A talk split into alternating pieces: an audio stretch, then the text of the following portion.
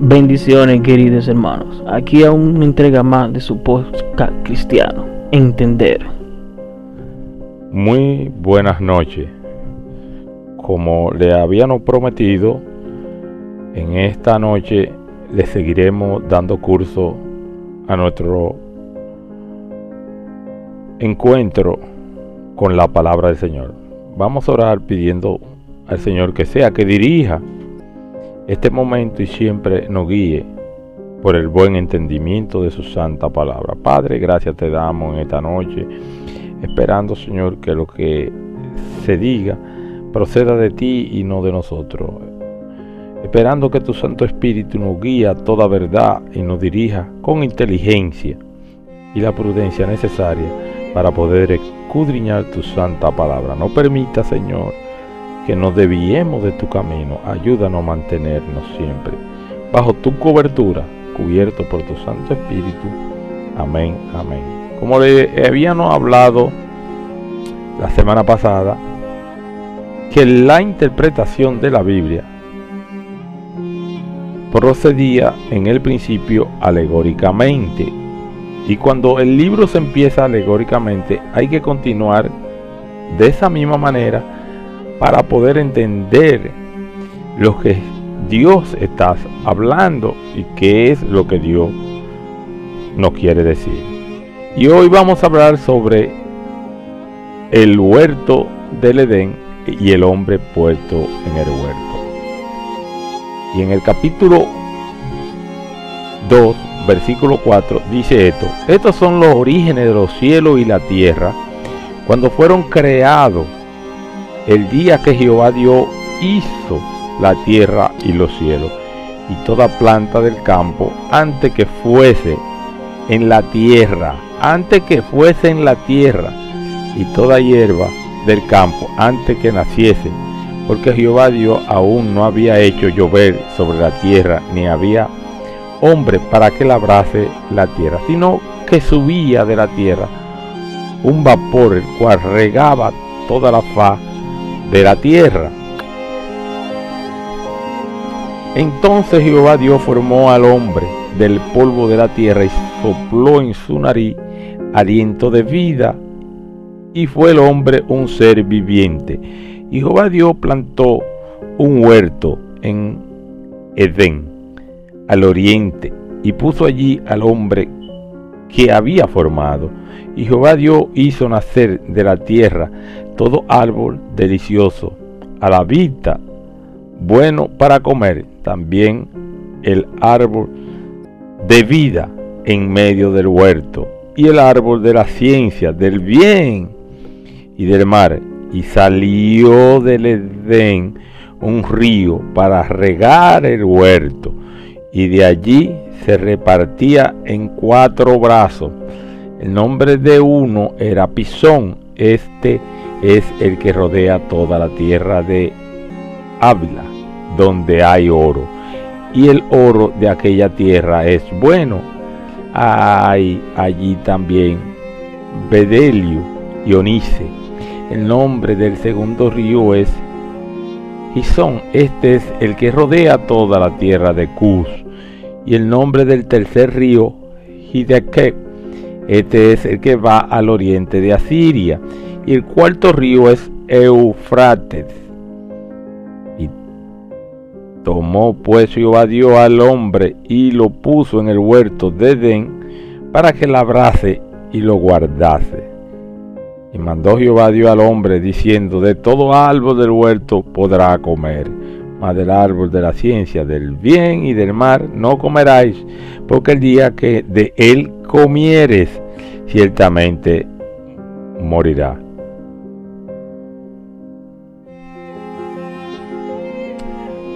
Vamos a dejarlo hasta ahí y vamos a empezar a desglosar a lo que Dios le estaba diciendo en la revelación a Moisés. Dice que salía un río, vamos a hablar del Edén, porque ya tenemos el conocimiento. Y lo, y lo que más tenemos que ver que en el principio aquí dice claramente, para que entendamos, que el Señor dice, claramente en el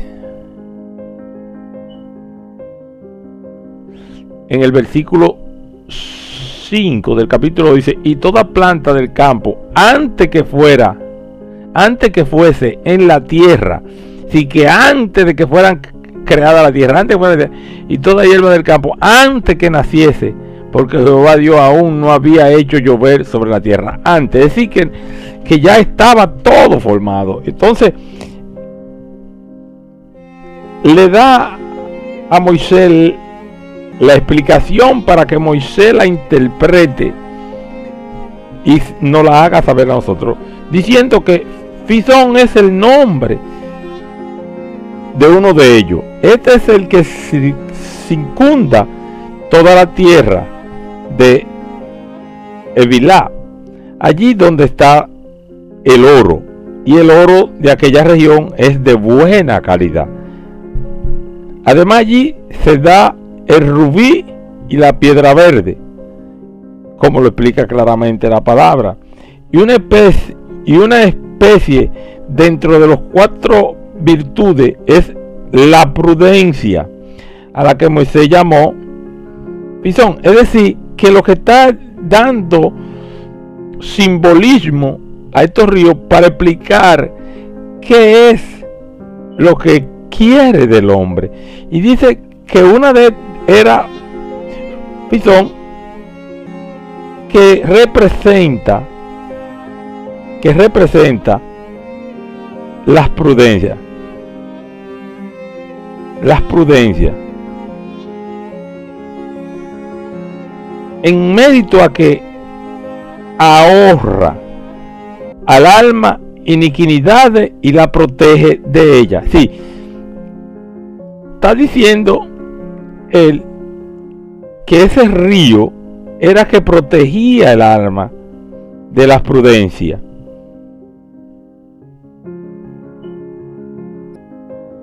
Claramente, circunda y rodea ella a la tierra, es decir, rodea de cuidado a la benévola, suave y propicia disposición del espíritu y así como de la sustancia fundida, el oro es el más excelente y apreciado.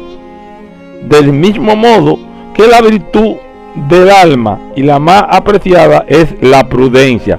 Sí, que la prudencia es lo que nos va a nosotros a llevar a hacer lo que Dios quiere que nosotros hagamos.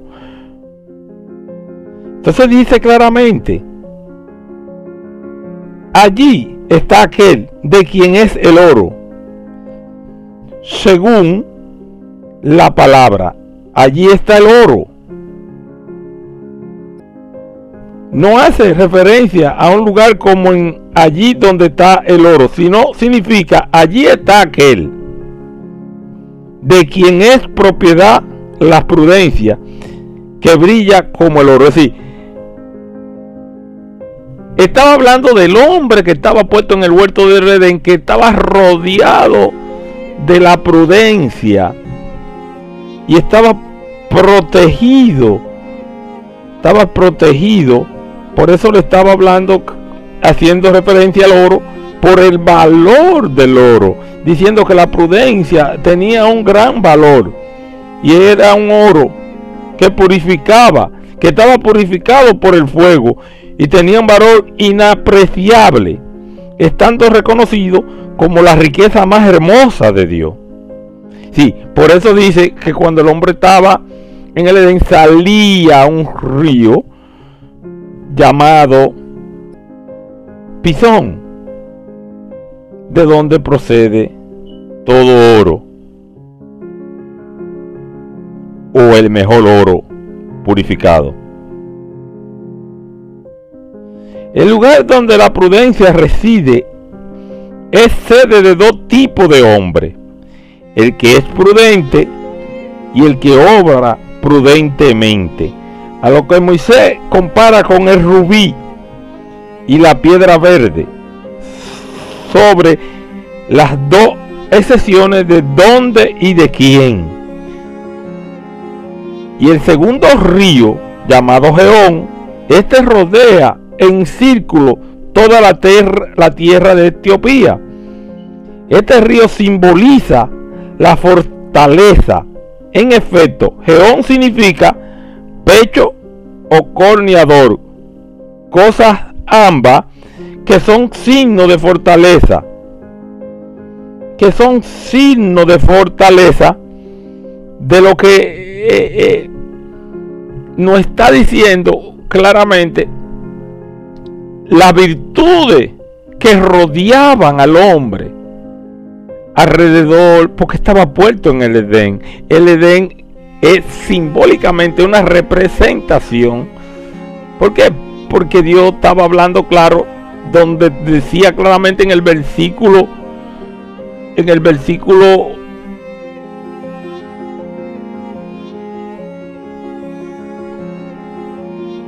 5 que dice, y toda planta del campo antes que fuese en la tierra. Es decir, el Edén estaba antes de la creación. Y eso es lo que está nos, está diciendo y nos está reflejando con la creación. Ya hecho el mundo del Edén, sale esto que está rodeando la tierra de Egipto, está rodeando. Entonces dice, esto dice claramente, pues esta reside en los pechos humanos.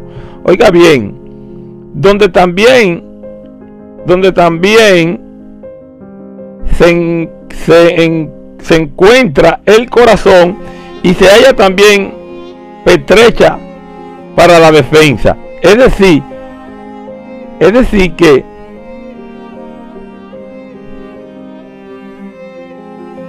es decir que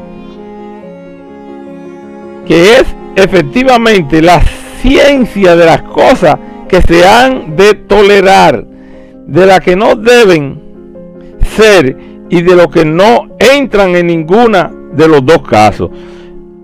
No está hablando claramente de la mente humana del hombre. Claramente no está, no está hablando de eso y nos está diciendo que debemos tener dentro de nuestra propia mente. Que la batalla que tenemos, que es lo que nosotros llamamos guerra espiritual. El simbolismo de la culebra, del espíritu, de la desnudez del hombre, procede del conocimiento del hombre y la y la maldad que entró en el hombre. Dice claramente, y en son de guerra a la Etiopía, nombre cuya interpretación es bajeza, y la cobardía es cosa baja, en tanto que la fortaleza es enemiga de la bajeza o de la cobardía. Tal como los animales que poseen cuernos y cornean, definición del adjetivo de la fortaleza o valentía. Estamos viendo claramente que lo que está, nos está hablando en este, en este, en este capítulo, donde está hablando del Edén, no está hablando de una ciudad como han querido interpretarlo. Que andan buscando la ciudad del Edén. Está hablando de un simbolismo para darlo a entender la representación de lo que representa el Espíritu que mora en nosotros, la cual nos dirige claramente. Si la razón, la razón no le habla a la inteligencia, entonces el placer conduce a la inteligencia. Y entonces actuamos por nuestra propia eh, eh, por nuestro propio conocimiento. Aquel que el Señor dijo que se le llamó la torre de Babel, el hombre queriendo alcanzar a Dios a través de su propio esfuerzo. Cosa que estamos luchando desde hace tiempo por alcanzar a Dios a través de nuestro propio esfuerzo. Hemos, estamos todavía congregándonos y tenemos una lucha interna contra, contra dio y no nos estamos dando cuenta. Estamos luchando por alcanzarlo por nuestro propio esfuerzo, sin buscar la razón para que acompañe a la inteligencia y podamos caminar como lo está diciendo aquí claramente, obedeciendo a la razón, guiado por el Espíritu de Dios, que es como todo oro, porque donde está la inteligencia está el dueño del oro, y el dueño del oro es nuestro creador. De esa manera, nos vamos a ir dando cuenta de la interpretación bíblicamente sobre el huerto del Edén y le seguiré desarrollando sobre lo más río y su significado, su significado bíblico, teológico, donde nos estás hablando de qué, significado le daban, faltando el río Guisón y otro río Tigrí, de qué que le hablaré más luego, para darle la definición de ese río, esperando de que este corto momento, empecé un poco tarde, porque estaba trabajando, le sirva de ayuda. Estaremos todos los viernes, Dios mediante, por este mismo espacio, para traerle más conocimiento sobre la palabra. Quiero que empecé por, por el principio, que es Génesis, y estaré dando parte de Génesis para entender el final, porque el Señor mismo nos explica a través de su palabra de que Él es el principio y Él es el fin, diciéndonos claramente que Él empieza por el principio y termina por el fin, a saber de que el principio no se completó sino que volveremos al principio para terminar la obra que fue interrumpida, para entonces tener el reino de Dios instalado sobre la tierra.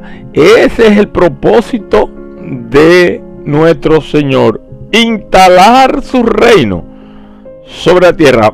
Desde el principio fue la idea que fue interrumpida cuando el hombre no supo administrar el legado que le dieron cuando le dijo enseñorearse de toda ave, todo pez que está sobre la tierra. El rey dio la autoridad a un príncipe para que condujera un reinado en la tierra o